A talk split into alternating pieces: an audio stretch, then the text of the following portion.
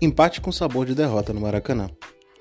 O Botafogo enfrentou o Fluminense no estádio do Maracanã e empatou por 2 a 2, não conseguindo se aproximar do G8 e até, ficando, até se posicionar nesse momento a três pontos atrás do São Paulo, que venceu mais uma. O Botafogo vai cada vez mais se consolidando na zona de Sul-Americana do Campeonato Brasileiro desse ano, o que é algo esperado, mas quem sonha com a Libertadores acaba ficando um pouco decepcionado, mas é o processo, faz parte.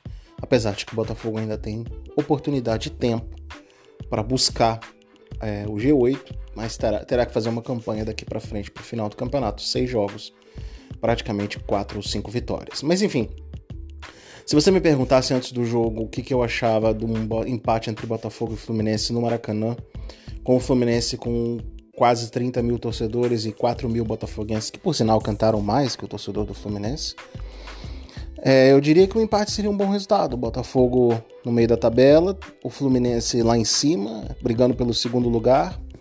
É, o Botafogo Fluminense praticamente completo, Fluminense completo, o Botafogo sem um dos seus principais jogadores, se não o principal, o Tietê.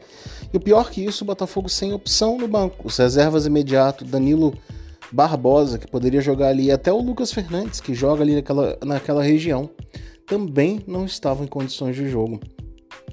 Por conta disso, o Botafogo é, seria um bom resultado o empate antes da partida começar. Mas o jogo começou, o Botafogo veio para campo com Gatito Fernandes, com Daniel Borges, Adrielson, Vitor Cuesta e Marçal.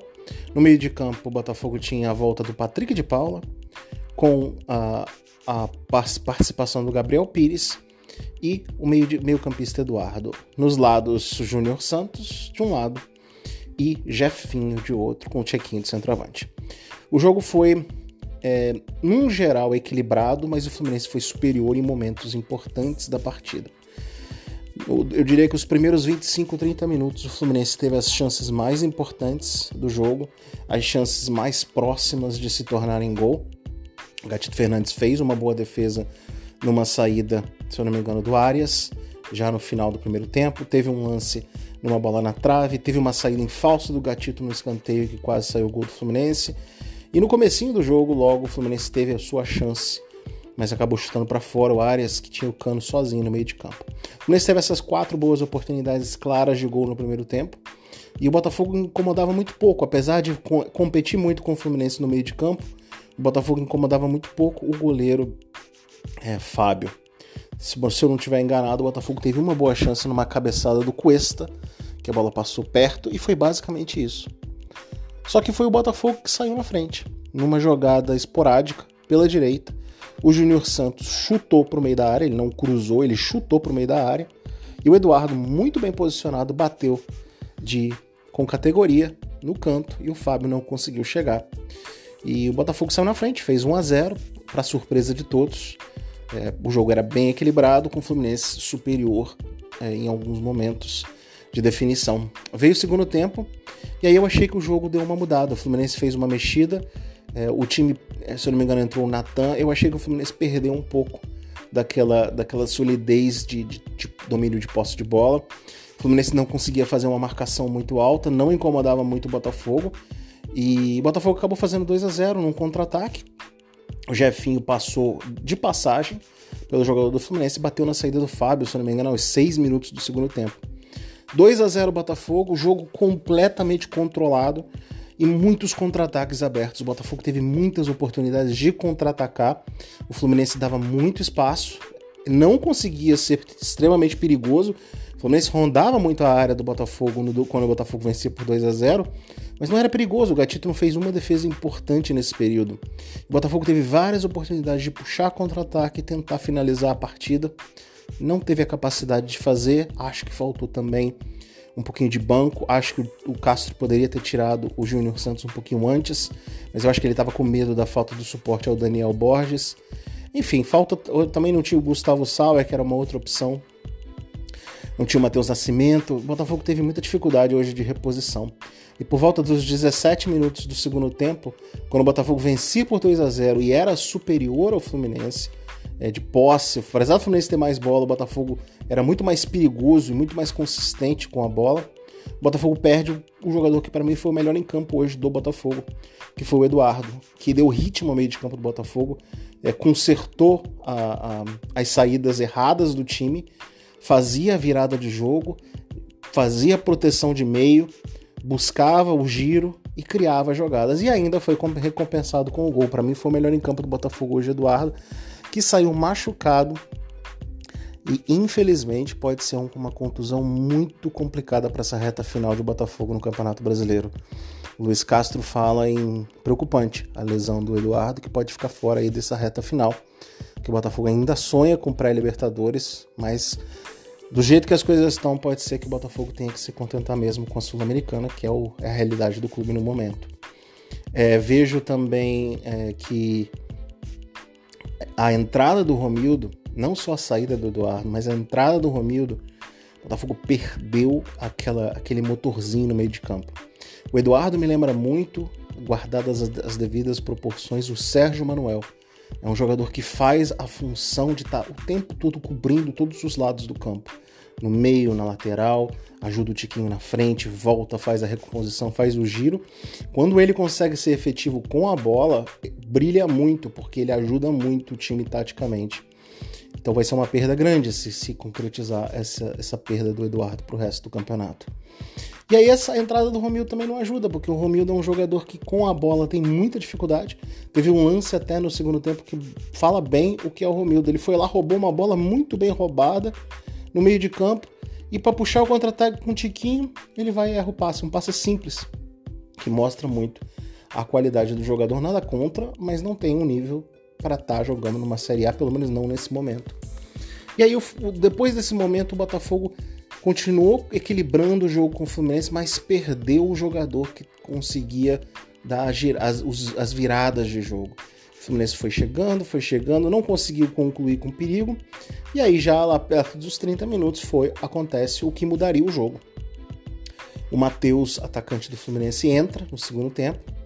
Se eu não me engano, na primeira jogada que ele faz, ele rouba uma bola, passa, se eu não me engano, de, por baixo das pernas do Daniel, ou alguém passa por baixo das pernas do Daniel e ele entra sozinho. E aí há o contato com o Patrick de Paula. O Luiz Castro não achou pênalti. Eu também tenho muita dúvida porque eu achei que o Matheus já vinha caindo, mas há o contato com, com o Patrick de Paula, então é duvidoso. Acho que se o juiz não dá, eu não, eu não acho que seria nenhum escândalo não ter dado, mas também entendo ter dado, porque tem o contato. E, mas enfim, é essa mania dos jogadores brasileiros já estarem caindo antes do lance acontecer. Pênalti que o Ganso bateu com categoria fez 2 a 1 aos 31.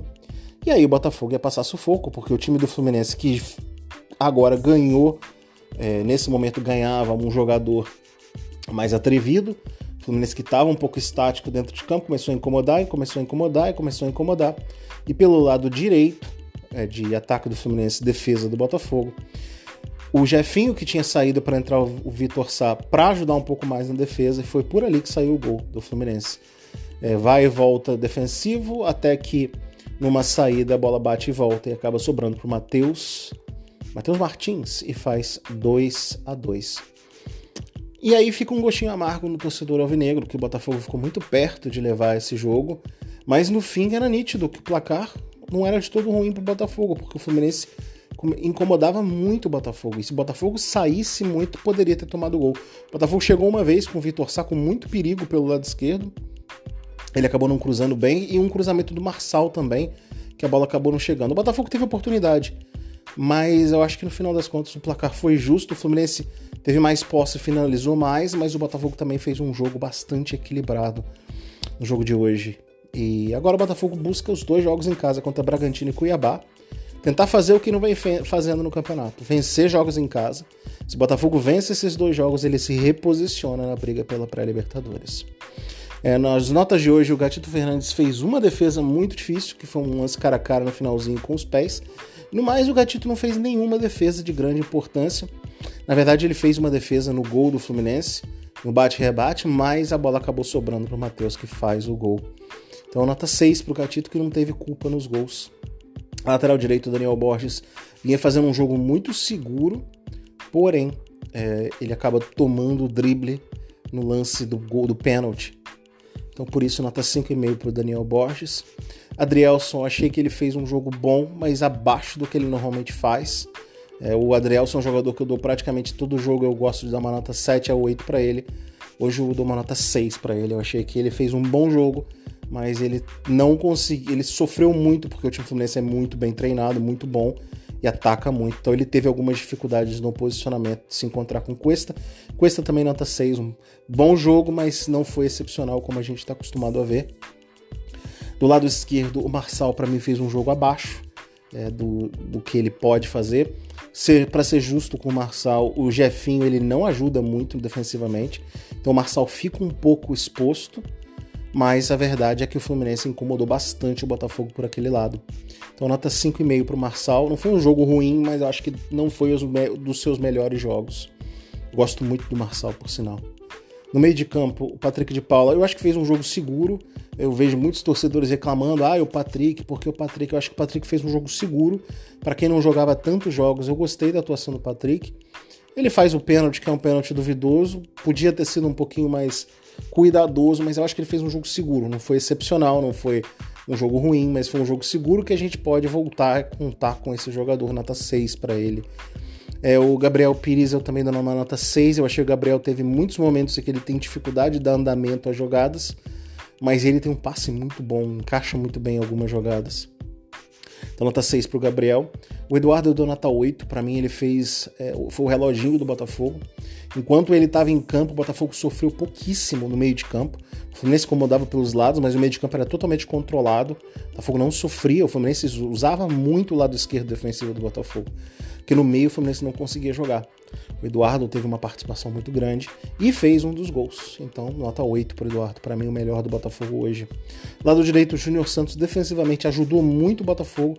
Ofensivamente participou do primeiro gol, porém eu acho que faltou um pouco mais do, do, do, do Júnior. Pela participação no gol e pela ajuda defensiva, nota 6. Mas se o Botafogo tem um jogador que é ali que tem mais capacidade de finalização, de determinar uma jogada, de tomar a decisão certa, talvez o Botafogo tivesse chegado ao terceiro gol. No lado esquerdo, o Jefinho, eu achei que o Jefinho teve bastante apagado no primeiro tempo, bem apagado, muita dificuldade de participar do jogo. E aí no segundo tempo ele faz aquela jogada mágica, que é a jogada do gol, que faz o 2 a 0 Todo mundo gritando, o Jefinho foi o melhor, Jefinho. É que a jogada do Jefinho é uma jogada muito bonita, plasticamente falando. É uma jogada lúdica. É algo que todo mundo gosta de assistir no futebol.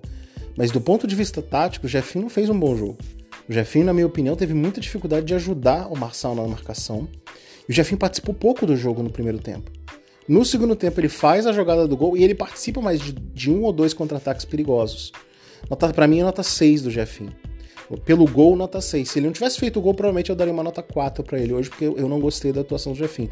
Acho que eu vou contra a maioria que provavelmente vai dizer que gostou muito do Jefinho. Mas eu sou muito fã do Jefinho também, acho ele um baita jogador com a bola. Sem a bola, ele precisa evoluir, na minha opinião. E o Tiquinho Soares, nota 6,5 para ele, participa muito do jogo. É, infelizmente, a bola chega pouco limpa para ele. Jogadores que entraram nota 4 para o Romildo, para mim o Romildo não foi bem, prejudicou o Botafogo, caiu muito meio de campo de produção com a entrada dele. E os outros jogadores não dá para fazer uma análise muito específica porque não acrescentaram muito. O Vitor Sá jogou 10 minutos.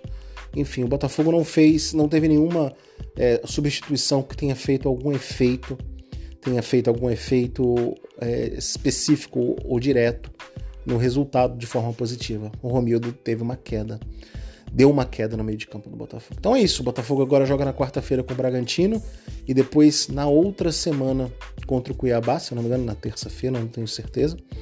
E o Botafogo tem que buscar os seis pontos. Pra, se quer para Libertadores, o Botafogo tem que buscar os seis pontos. Se o Botafogo está satisfeito com a Copa Sul-Americana, provavelmente o Botafogo precisa de mais uns três ou quatro pontos e deve estar garantido, garantindo essa vaga. Então é isso. É, empate com sabor de derrota Porém, a gente precisa entender que hoje o time do Fluminense é melhor que o Botafogo e é normal que o Fluminense consiga a busca do resultado. Um abraço a todos.